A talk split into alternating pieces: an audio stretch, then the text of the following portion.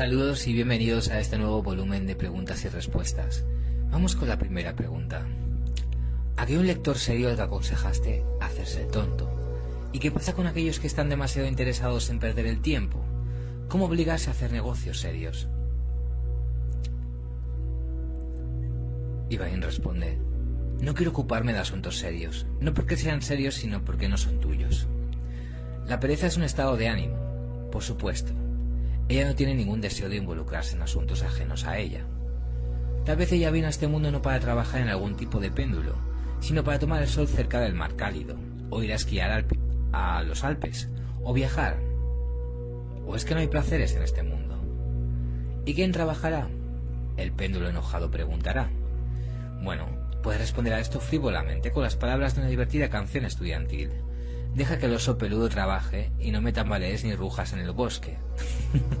Esto debe ser una, canción estudiantil rusa. Así es, porque el sentido del deber y la necesidad son invenciones de péndulos. Nuestro mundo es de hecho tan rico y generoso que habrá suficiente para todos y todos avancen hacia su meta a través de su puerta. Estoy muy lejos de pensar que alguna vez será así, pero una persona, si quiere, puede transformar la capa de su mundo en un rincón muy acogedor. Para ello es necesario encontrar su propósito y su puerta. Si avanza hacia su meta, no tendrá que persuadirse ni forzarse. Su alma sabrá su objetivo a través de su puerta. Su puerta puede parecer un trabajo pesado para los demás, pero será un placer delicioso para tu alma. Mientras te mueves hacia un objetivo extraño a través de la puerta de otra persona, estás trabajando para un péndulo. En este camino, tu alma siempre dirá no quiero y tu mente repetirá debo. Ese es el camino a ninguna parte. No importa cuál razonables sean los argumentos y las hermosas decoraciones que pueda proporcionar.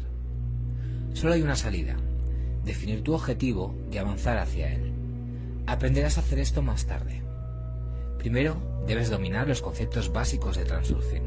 De lo contrario, luego te quejarás de que estás fallando. Mientras tanto, el juego puede ser la cura para la necesidad forzada. Recuerda cómo en la infancia jugabas juegos para adultos. Tenías una tienda o un hospital, por ejemplo. Ahora imagina que no necesitas trabajar sino jugar. Solo sufres de una necesidad obligatoria si estás inmerso en este juego con la cabeza. Adopta el papel de espectador en el juego. Actúa distante. No te entregues por completo al trabajo que necesitas hacer. Fije que es un juego Alquílate tú mismo. Siguiente pregunta. Te lo ruego, por favor, respóndeme. ¿Cómo hacer volver a mi ex? Ibadín responde. Si se fue, difícilmente podrá ser devuelto. Más precisamente, no podrás devolverlo por los esfuerzos de tu intención interior, es decir, realizando algunas acciones encaminadas a su retorno. Tales acciones incluyen cualquier intento de influir directamente en esa persona. Incluso si lo logras, no será igual. Solo se puede volver por una intención externa. Aprenderás de qué se trata más adelante. Con tu intención interior, estás tratando de influir directamente en el mundo, logrando tus objetivos. La intención externa funciona de tal manera que el mundo mismo viene a encontrarte. En pocas palabras, puedo explicar cómo funciona la intención externa de la siguiente manera. Las parejas en la relación se guían por una intención interna, es decir, quieren obtener algo el uno del otro. Si uno de la pareja no recibe esto, termina la relación. Cada persona se esfuerza por lograr la satisfacción en una relación a su manera. Esta puede ser la necesidad de amor, sexo, respeto, reconocimiento de la dignidad, compresión mutua, comunicación, escape de la soledad, entretenimiento, etc.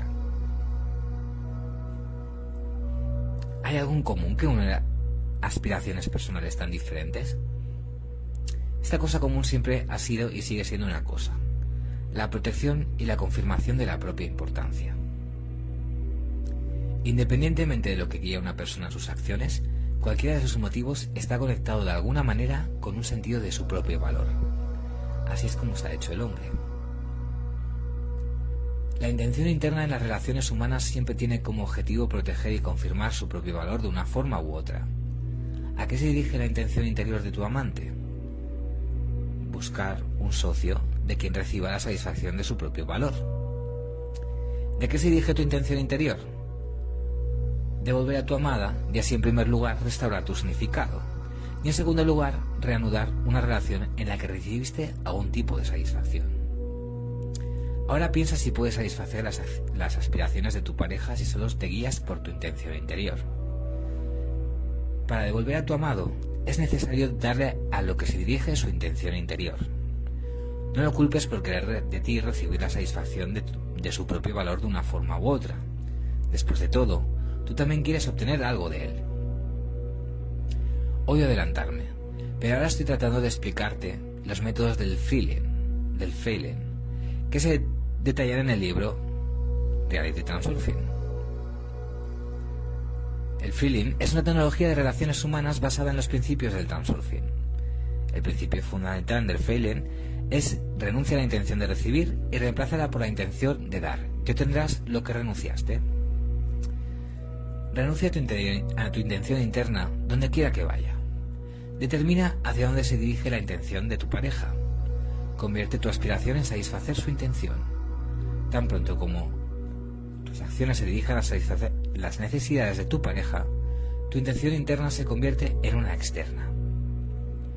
Como resultado, podrás no solo hacer feliz a tu pareja, sino también obtener todo lo que deseas de él, y en exceso. Si puedes renunciar a la intención de recibir, reemplazándola con la intención de dar, ciertamente recibirás lo que has renunciado. Este principio funciona con tanta eficacia que parece como si alguna fuerza mágica estuviera actuando aquí. Pero esta es exactamente la verdadera magia, y no se requieren conspiraciones ni pociones de amor. Pero en general es muy difícil devolver lo perdido. Es como entrar dos veces al mismo río. Es mejor tratar de apegarse a los principios del Feilen incluso antes de que la relación comience a deteriorarse. En cualquier caso, antes de hacer nada, si yo fuera tú, pensaría bien. ¿De verdad quieres devolverlo? ¿O tienes un deseo irresistible de recuperar tu significado perdido? Si sientes que, te que lo estás descuidando, es muy doloroso, lo sé. Pero incluso si supiera todas las circunstancias, no podría aconsejarte sobre nada específico. Solo está en mi poder dar una herramienta y tú decides cómo usarla. No olvides que la capa de tu mundo es tu espejo. Si prefieres sufrir, así será para ti. Si en este momento utilizas el principio de coordinación de intenciones y consideras que las circunstancias actuales son extremadamente desfavorables, entonces será así.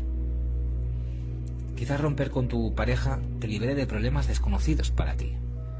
Pero te parece que todo va mal.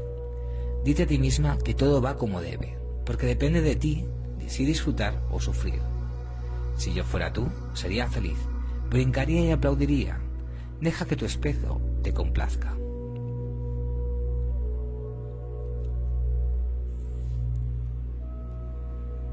Vamos con la siguiente pregunta.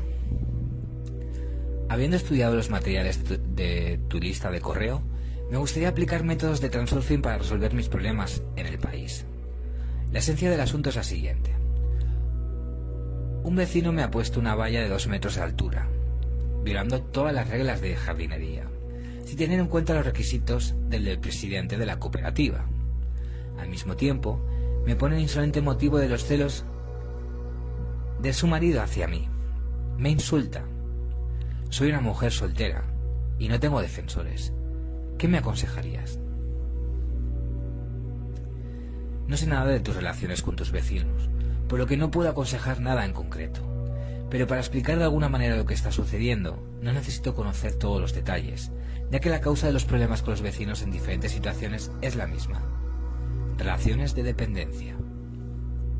Las relaciones de dependencia surgen entre las personas cuando comienzan a compararse entre sí, a oponerse y a establecer condiciones como si tú eres así, yo soy así. Cuando se concede demasiada importancia a alguna de las cualidades, surge un potencial excesivo, que altera el equilibrio y distorsiona la imagen energética circundante.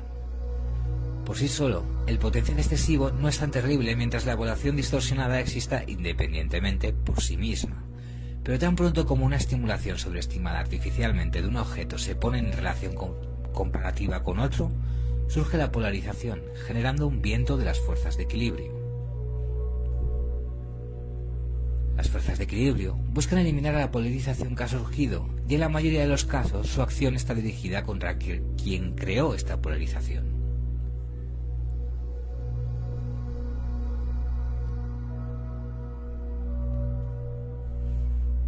Ejemplos de potenciales no excesivos son te amo, me amo, te odio, estoy disgustado conmigo mismo, estoy bien, eres malo.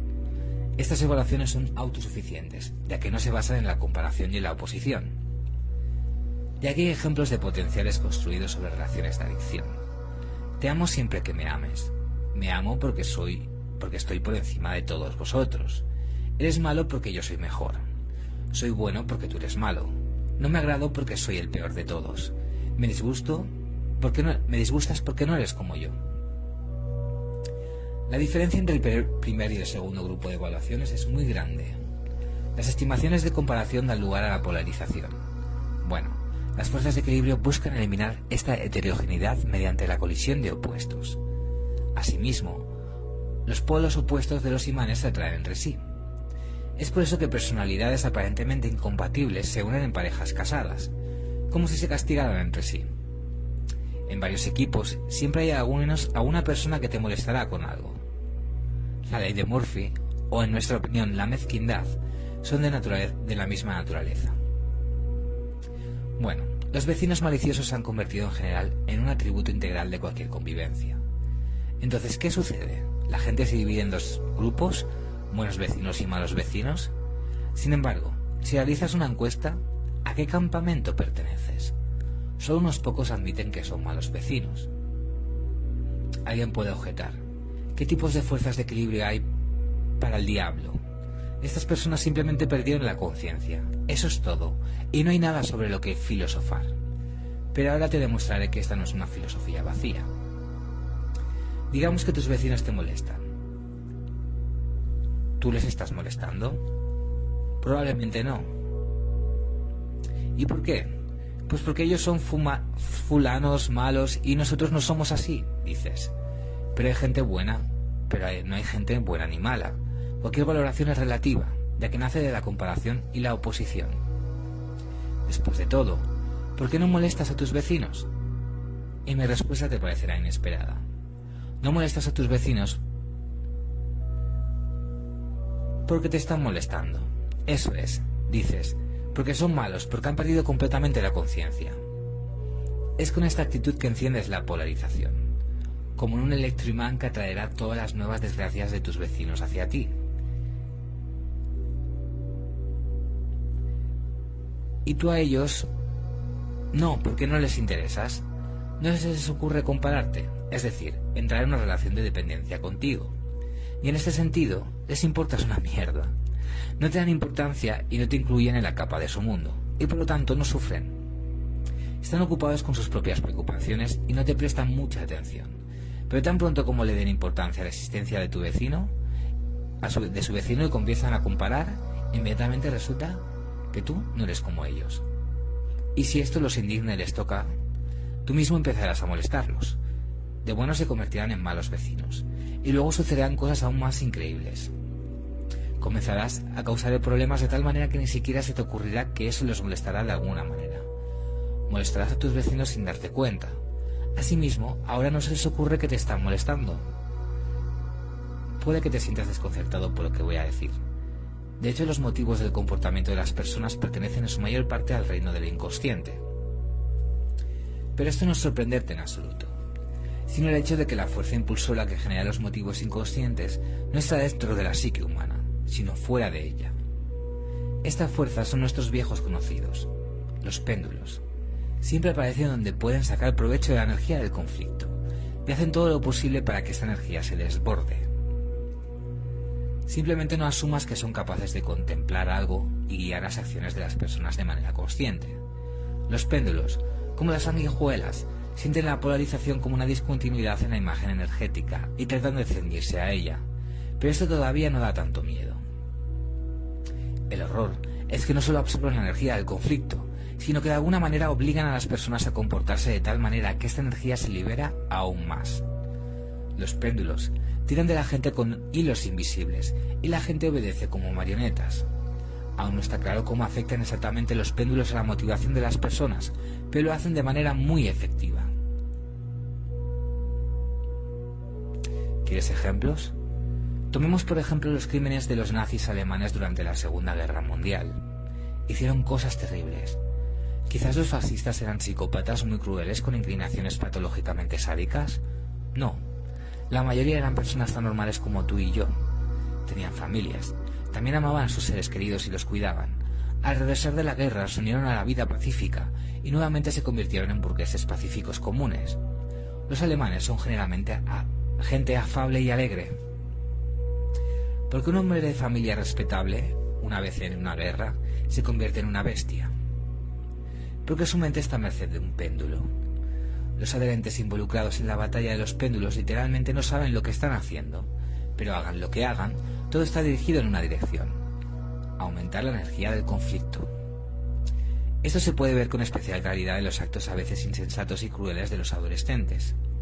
Una psique joven y tambaleante es especialmente vulnerable e influenciada. Tome a cada uno de estos adolescentes por separado. ¿Es cruel? En absoluto y sus padres lo jurarían. Pero habiendo caído bajo la influencia de un péndulo, por ejemplo, habiéndose convertido en parte de una multitud, deja de ser consciente de lo que está haciendo. La mente del miembro de la multitud está literalmente dormida, ya que está atrapada en la soga del péndulo. Los ejemplos dados ilustran la influencia más obvia de los péndulos en la psique humana. Esta influencia es menos notoria a nivel cotidiano, pero incluso aquí el poder de la influencia es bastante grande. En general, este tema merece un libro aparte.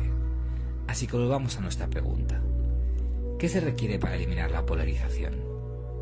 Permítete ser tú mismo y que los demás sean diferentes. Intenta sacar a los vecinos de tu cabeza al menos por un tiempo.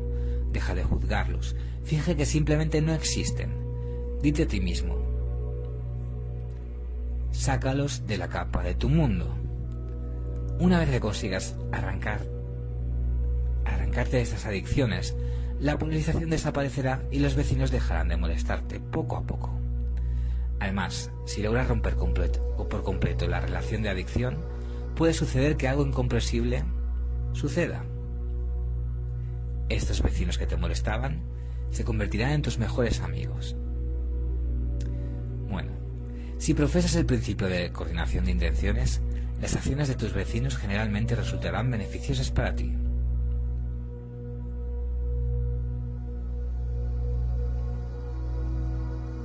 Pues hasta aquí el especial de preguntas y respuestas de hoy. Muchas gracias por escucharme y nos vemos en el siguiente especial.